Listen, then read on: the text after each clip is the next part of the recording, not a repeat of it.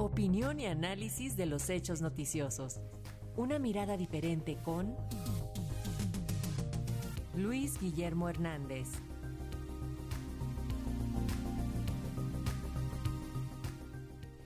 Y bueno, justo para analizar eh, todos estos temas eh, de Ferrosur, tenemos en la plataforma de videollamadas a nuestro analista, el periodista Luis Guillermo Hernández. Adelante Luis, buenos días, te escuchamos.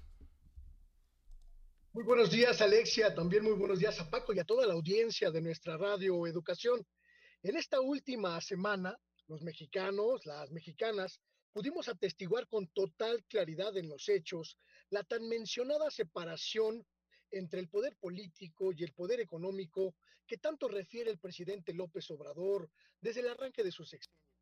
Esta afirmación presidencial de que ha llegado a su fin la era neoliberal en la que las cúpulas empresariales y los magnates nacionales tenían derecho de picaporte, derecho para definir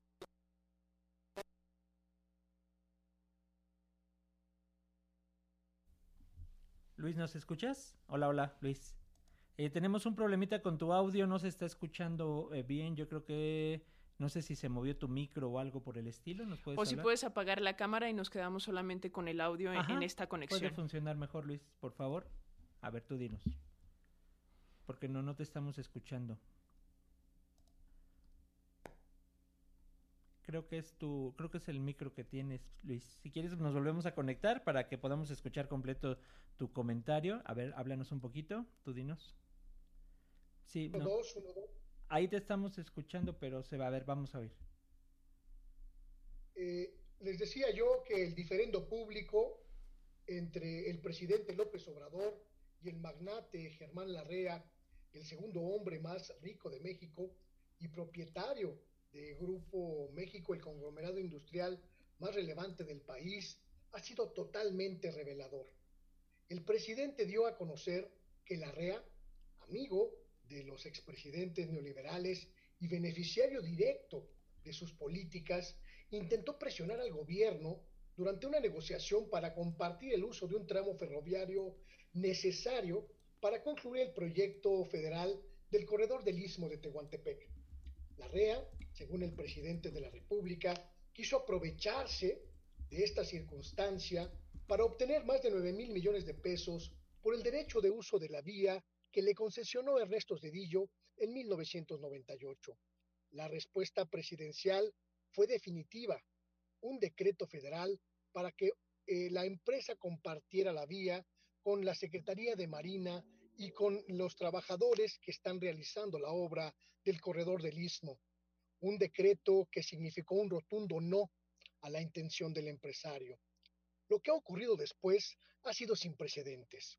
La REA no solo perdió la oportunidad de hacer un gran negocio con la vía concesionada, sino que ahora debe compartirla con el gobierno federal hasta culminar el ambicioso proyecto público que unirá el Océano Pacífico con el Golfo de México.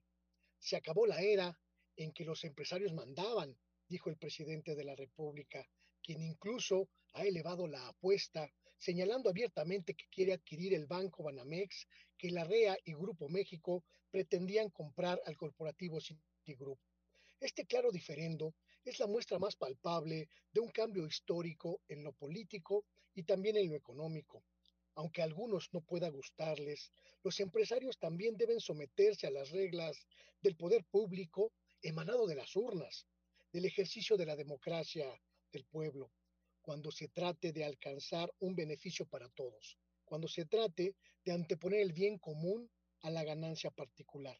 Jalar parejo, pues, porque en este país, aunque durante mucho tiempo pareció haberse olvidado, todos importamos, tengamos o no tengamos riqueza material.